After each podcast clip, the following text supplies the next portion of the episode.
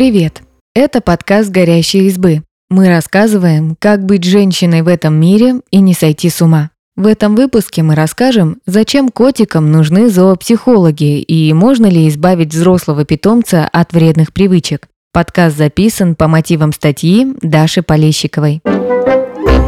Оказывается, психологи бывают не только у человека, но и у животных, в том числе кошек. Зоопсихологи помогают животным избавиться от плохих привычек, а человеку лучше понимать своих питомцев. Поговорили со специалисткой по котикам Дарьей Полянской, как правильно воспитывать усатых любимцев.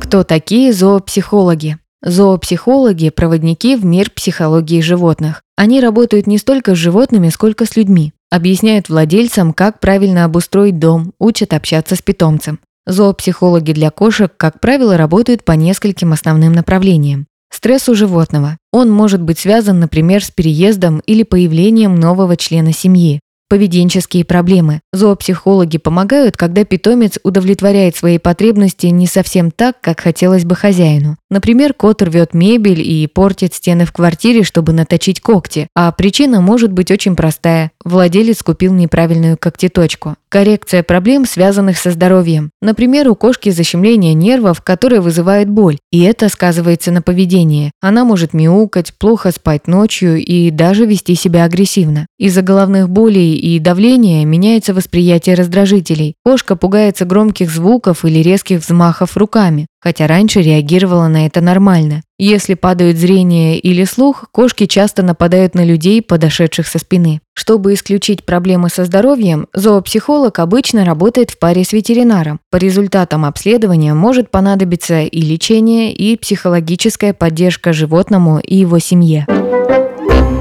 Как владельцу кошки понять, что стоит обратиться к зоопсихологу? Самая распространенная проблема, с которой обращаются к зоопсихологу для кошек – агрессивное поведение животного. Вторая по популярности – сложности с использованием лотка. Часто люди не обследуют животное и думают, что кошка не понимает, как пользоваться лотком, а причина промахов кроется в проблемах со здоровьем. Бывает, что хозяева хотят улучшить жизнь кошки. Они приходят к зоопсихологу, чтобы научиться понимать питомца и с удовольствием с ним общаться. Или узнать, как облегчить уходовые процедуры, например, чтобы кошка давалась вычесываться и подстригать когти. Часто обращаются к зоопсихологам, чтобы помочь кошке привыкнуть к семье. Например, животное взяли из приюта, либо подобрали на улице. В этом случае специалист помогает преодолеть стресс, проработать страхи и из напуганного комочка сделать ласкового домашнего котика. Помощь зоопсихолога может понадобиться, если изменилась жизнь семьи. Например, люди переехали, завели еще одного питомца или родили ребенка. В этом случае у кошки могут возникнуть стресс и проблемы в поведении. Зоопсихолог поможет адаптировать питомца к новым условиям легко и безболезненно.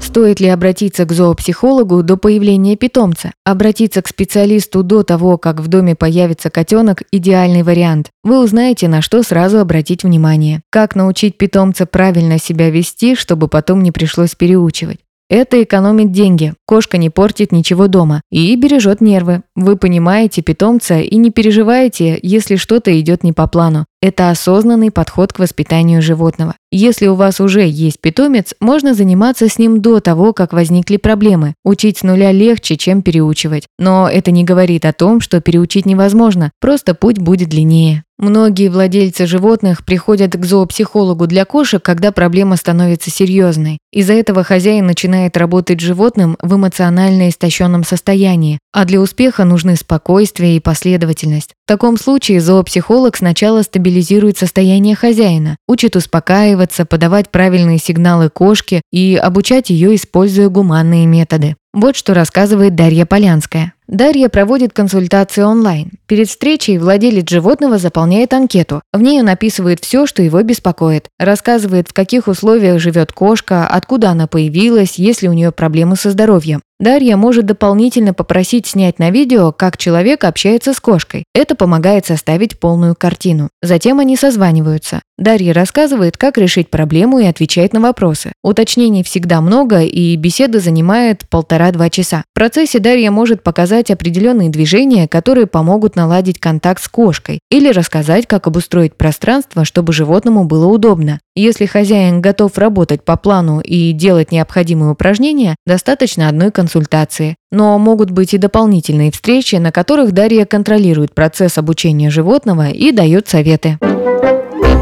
Какие ошибки часто допускают в общении с кошками? Кошку мало хвалят. Хозяин ярко реагирует на негативные моменты и не замечает позитивные. Нужно помнить, что любая реакция для кошки – это подкрепление. Животному очень сложно ориентироваться, если эмоциональные всплески вызывают только нежелательные действия. Это медвежья услуга для кошки. Она не понимает, чего именно от нее хотят. Совет. Старайтесь трепетно и чутко реагировать на позитивное поведение кошки, а нежелательные действия игнорируйте. Похвала поможет закрепить хорошее поведение не следят за здоровьем животного. Часто поведенческие проблемы вызваны проблемами со здоровьем. Люди считают, что кошка делает что-то на зло, мстит или обижается. Но животные на такое не способны. Приписывать им человеческие черты в данном случае даже опасно. Хозяева из-за своих фантазий о вредной кошке могут пропустить серьезные проблемы со здоровьем питомца. Совет. Следите за кошачьим здоровьем. Если поведение животного изменилось, обратите на это внимание. Возможно, кошка плохо себя чувствует, и ее нужно показать врачу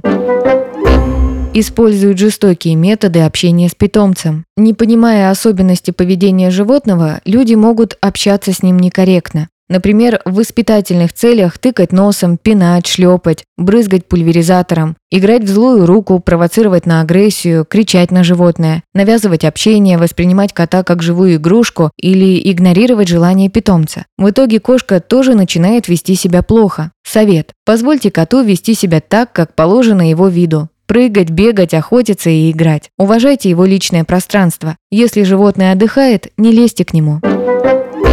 Почему не надо бояться характера взрослых кошек с улицы или из приюта? Бывает, что люди боятся усыновлять взрослое животное, переживают, что у него могли сформироваться неприятные привычки и общение с питомцем не будет приносить радость. На самом деле любое поведение можно скорректировать. Кошки легко реагируют на коррекцию. Они хотят вести себя так, чтобы их хвалили. Многие вещи кошки подсказывают инстинкты. Например, проблемы с лотком не так уж часто встречаются даже у кошек с улицы. Они очень чистоплотны. Если лоток организован правильно, а у животного все в порядке со здоровьем, промахов не будет. Вот что рассказывает Дарья Полянская. Ее любимые кейсы касаются уличных кошек, которые рождены дикими. С ними хозяев ждет целый путь открытий. Для них все ново, начиная от предметов, которые мы используем в быту, заканчивая общением с человеком. Эти кошки особенные. Когда удается их приручить, это вызывает шквал эмоций. Удивительно и очень приятно наблюдать, как напуганное, агрессивное, дикое животное оттаивает, принимает человека и ласковым комочком сидит на коленях.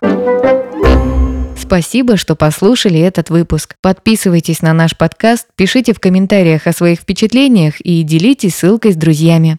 Пока!